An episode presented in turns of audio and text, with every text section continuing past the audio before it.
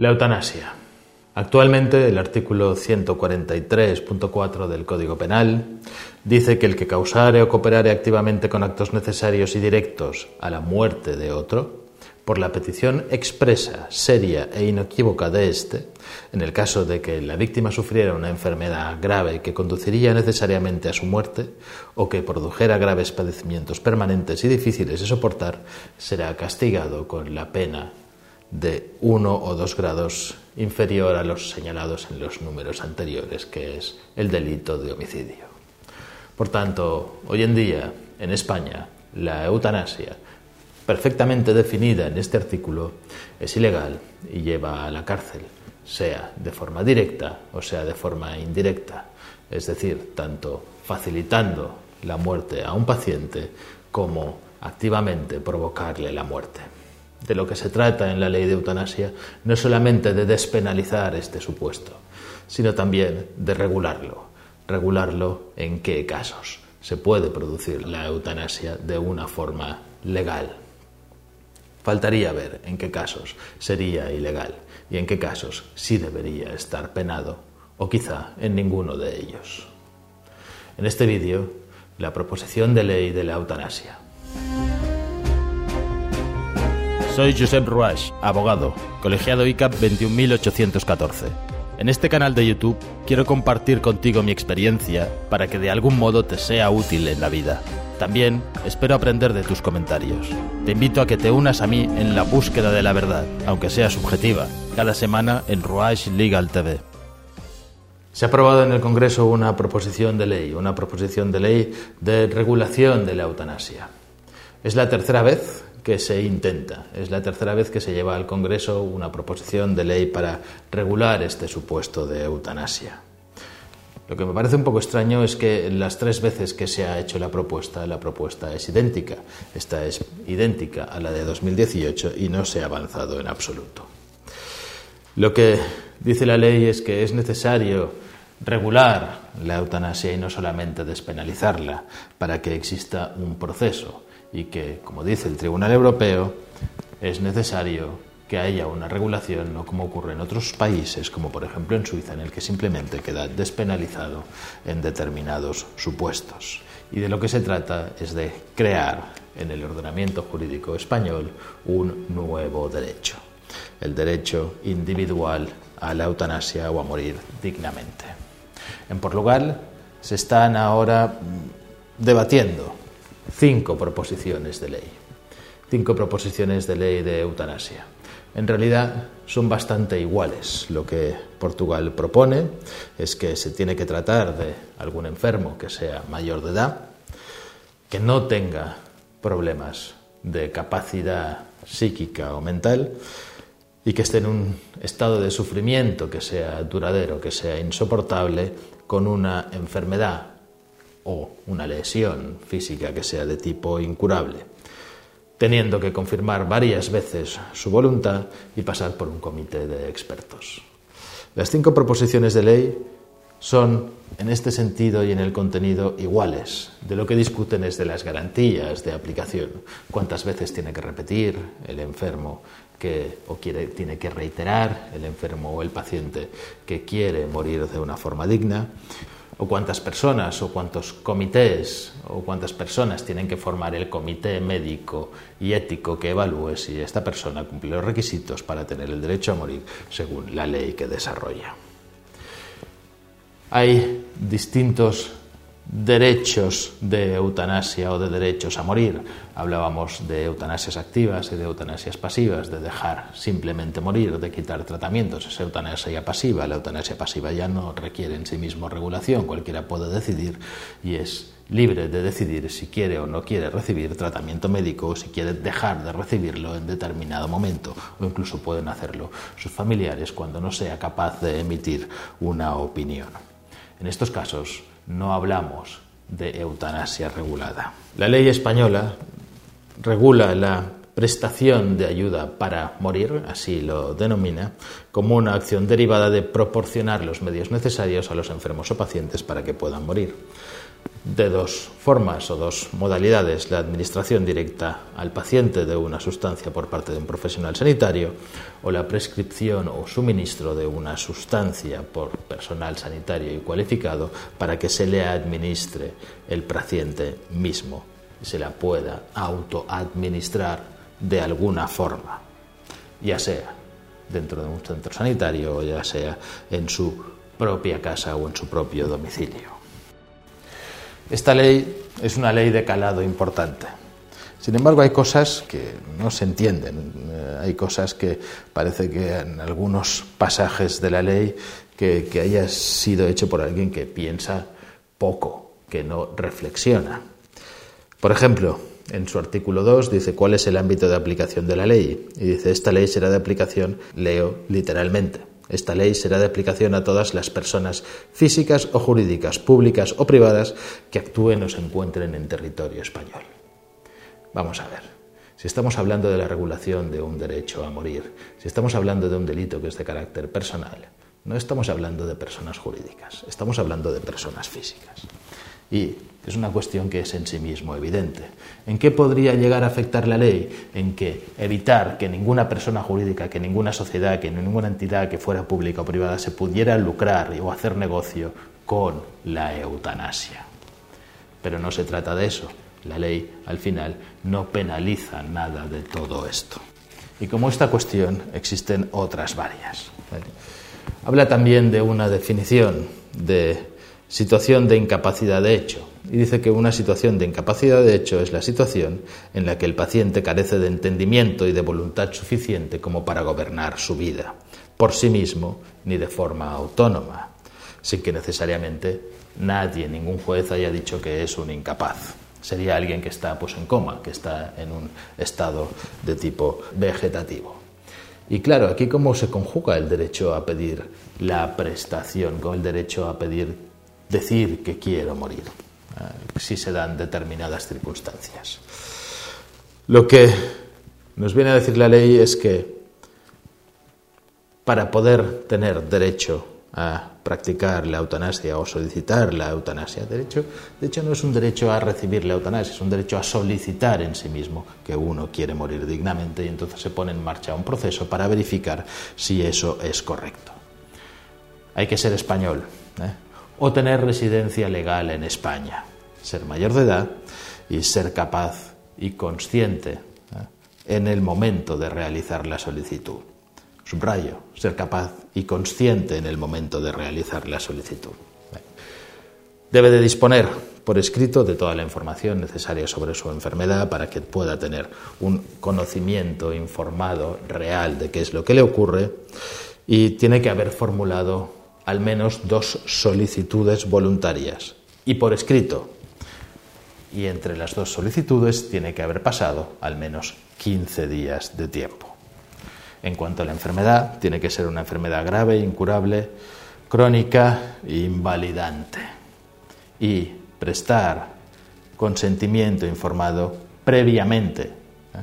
a recibir la prestación de ayuda para morir. Claro, evidentemente Después de recibir la prestación de ayuda para morir, no vas a poder solicitarla porque ya no estarás.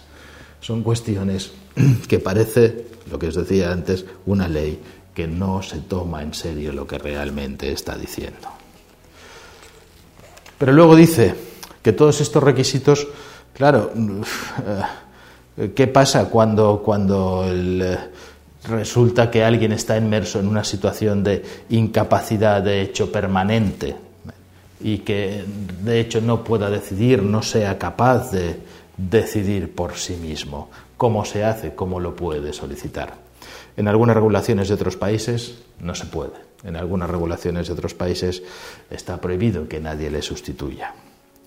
Pero entonces aquí nuestra ley nos dice que la valoración de la situación de incapacidad tendrá que hacerlo por un médico responsable del Servicio Nacional de Salud y que entonces se sustituye esa voluntad de dejar por escrito por la designación de un tercero.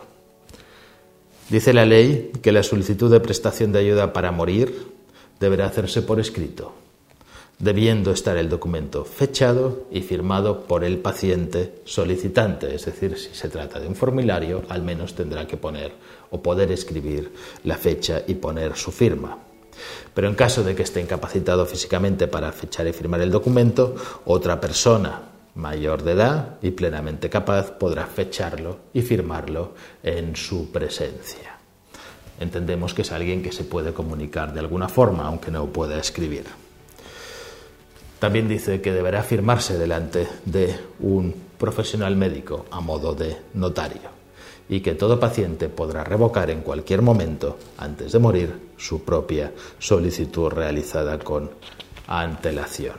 Hemos dicho que uno de los requisitos será que el paciente, el enfermo, tenga capacidad suficiente y se esté en pleno uso de sus facultades para poder elegir libremente morir, para poder solicitarlo. También hemos visto que había una excepción en los casos de que se encontrara alguien incurso en unas circunstancias en las cuales no pudiera manifestar su voluntad. Y en este caso dice que la solicitud de la prestación de ayuda para morir podrá ser presentada por el médico o médica responsable, por otra persona mayor de edad y plenamente capaz, acompañándolo de instrucciones previas o documento equivalente suscrito previamente por el paciente nos está hablando de la existencia de un testamento vital. Lo que está diciendo es que si alguien se encuentra en una situación de incapacidad, ya sea porque se encuentra en un estado vegetativo, ya sea porque ha perdido la cabeza por padecer de alguna enfermedad física o psiquiátrica certificada, no puede solicitar válidamente su derecho a morir, aunque esté sufriendo y aunque padezca otras enfermedades, sean de carácter terminal a menos que haya suscrito un documento. ¿Qué clase de documento? Dice que tiene que ser un documento con instrucciones previas, suscrito previamente por el paciente, firmado previamente por el paciente. Tiene que ser algo escrito de su puño y letra, que se pueda verificar que está hecho de su puño y letra. Yo creo que deberíamos dar a esta circunstancia algo más. Deberíamos hacer que alguien certificara que ese paciente en el momento en el cual suscribe este documento está en sus plenas facultades. No valdría que yo firmara, que me engañaran para firmar algún tipo de documento en el cual yo decidiera sobre mi propia vida. Es demasiado importante para que con un simple papel, con un simple documento, en el cual yo pueda haber firmado en un momento de mi vida, igual en un estado de depresión, que quiero morir. Pues no sé, yo he oído muchas veces a mucha gente decir que ya no quiere vivir, que quiere morir, pero en el momento de la verdad y cuando eso se acerca las cosas cambian. Es necesario, entiendo yo, ¿eh? un documento un poco más potente, que al menos haya un fedatario público, que al menos se haga un testamento vital ante el notario para poder decidir sobre esto. No es lo mismo que donar órganos. Cuando tú donas tus órganos ya has fallecido. Aquí se trata de tu derecho a vivir o a morir. ¿Cuáles son los requisitos que tienes que cumplir entonces y haciendo un resumen de esta ley? ¿Es posible la eutanasia activa? ¿Es posible la eutanasia activa bien directamente suministrando una sustancia letal al paciente por parte de los profesionales médicos y es posible suministrar la sustancia a los pacientes para que ellos mismos se la autoadministren siempre y cuando estén en sus plenas facultades o hayan sido sustituidas esas facultades por un documento simple, papel cualquiera, en el cual haya unas instrucciones de lo que hacer cuando ocurran determinadas circunstancias, a saber lo que escribe el paciente y a saber si se entiende bien. Sin embargo, y para respetar a las profesiones de los médicos, y esto está muy bien, se permite también la objeción de conciencia. El médico puede objetar y no querer administrar directamente a un paciente o bien no querer darle el suministro de sustancias que sean que no sean letales. También insiste un artículo de la ley, el artículo 9, que es el procedimiento a seguir cuando se aprecie que existe una incapacidad de hecho, una incapacidad mental de hecho del paciente propio a decidir. Y dice que en estos casos, os leo literalmente, en los casos previstos en el artículo 5.2, el médico o médica responsable está obligado a aplicar lo previsto en las instrucciones previas del paciente o documento equivalente.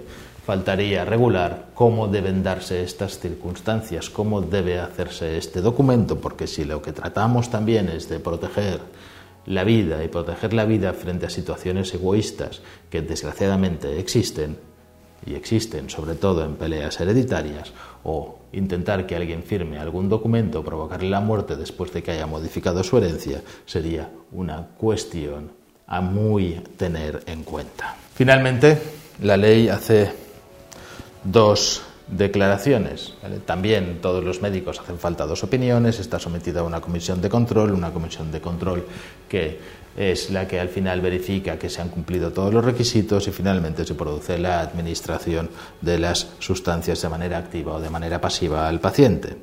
Y luego se establece una garantía de la prestación para la ayuda a morir. Dice la prestación estará incluida en la cartera de servicios comunes del sistema de seguridad social de financiación pública y que cada uno también tendrá derecho siempre a estar allí. ¿Qué es lo que hace para evitar que haya turismo? Turismo como en otros países o como ocurre en Suiza o que aquí la gente venga especialmente a morir. Hay dos requisitos, los hemos dicho antes, que uno sea nacional o bien residente habitual en el país.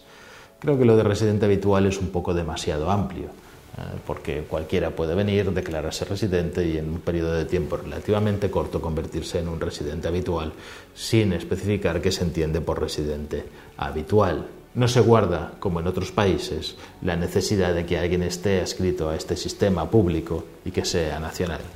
Y también tiene que ser mayor de edad. No hay eutanasia para los menores de edad. Y hay una disposición adicional, una disposición adicional que especialmente es interesante. Dice, la muerte producida derivada de una ayuda para morir tendrá la consideración de muerte natural a todos los efectos. ¿Por qué tiene cierto calado? Porque si alguien tiene un seguro de vida, el seguro de vida suele excluir el suicidio o el suicidio asistido o la muerte provocada por uno mismo. Por eso, aquí se intenta hacer un cambio, decir, no, no, será como si fuera en realidad una muerte natural, porque iba a ocurrir de todas formas. Va a dar problemas, va a dar problemas interpretativos, porque por mucho que lo llamemos suicidio, asistidio, eutanasia, etc., no deja de ser una ayuda para morir. Y aunque se declare que esto es hecho de forma natural, deberá de alguna forma llegar a salvarse en todos los seguros de vida o al menos será muy recomendable que todos aquellos que tengan seguros de vida y que vayan a pedir después o que contemplen la posibilidad de pedir o solicitar la eutanasia, lo revisen para saber que es un caso que está incluido o que se le incluya. Esta es la propuesta de ley. Habrán enmiendas, Espero que muchas, espero que bastantes y espero que serias para que finalmente podamos tener una ley de eutanasia que realmente respete el derecho a morir, el derecho a vivir dignamente de las personas y el derecho de todos aquellos que no quieren, en plenas capacidades, pero tampoco olvidemos que morir dignamente o vivir dignamente es una cuestión cultural que está en las cabezas de cada uno de nosotros. Hemos visto a grandes científicos, no voy a nombrarlos, en un estado tetrapléjico, parapléjico, realmente deplorable y tener grandes mentes y realmente ser útiles a la humanidad. Como Stephen Hawking, que realmente aportó mucho a la humanidad a pesar de su situación. Y hay que tener en cuenta que hay que salvar todas estas circunstancias, hay que intentar, en cualquier caso, la protección a la vida de una forma directa no solamente con paliativos, sino también una ayuda de tipo físico, antes de hacer o antes de permitir de una manera simple y sin que se haya previsto esta ayuda a los pacientes que se encuentren en un estado depresivo a poder solicitarlo. Porque desde mi punto de vista, cualquiera que se encuentre en una situación terminal difícilmente no tendrá un estado depresivo y difícilmente podrá decidir fuera de este estado depresivo de una forma realmente libre. Es una ley a la cual yo le echo en falta ciertas modificaciones, pero le echo en falta sobre todo una, que es que se intente, o se haya intentado anteriormente, no curar una enfermedad en sí mismo, sino darle un apoyo de dependencia aquellas personas que se encuentren en una situación difícil, que puedan optar y puedan decidir también si quieren o no quieren recibir ese tratamiento psíquico, psiquiátrico que pueda hacer que se sientan útiles. No todas las personas enfermos terminales y enfermos psíquicos tienen necesariamente que vivir de una forma indigna. Es un sentimiento personal, no es un sentimiento colectivo. Y esto lo encuentro faltar en esta ley. Sí a la eutanasia, pero a la eutanasia con todas las garantías de protección a la vida y como última instancia y solución a una muerte difícil. Si te ha gustado el vídeo, suscríbete, dale al like, dale a la campanilla para recibir notificaciones de más vídeos y pon tus comentarios. Los contestaremos y comentaremos, tanto nosotros como todos aquellos que estén viendo este vídeo. Seguro que resulta enriquecedor.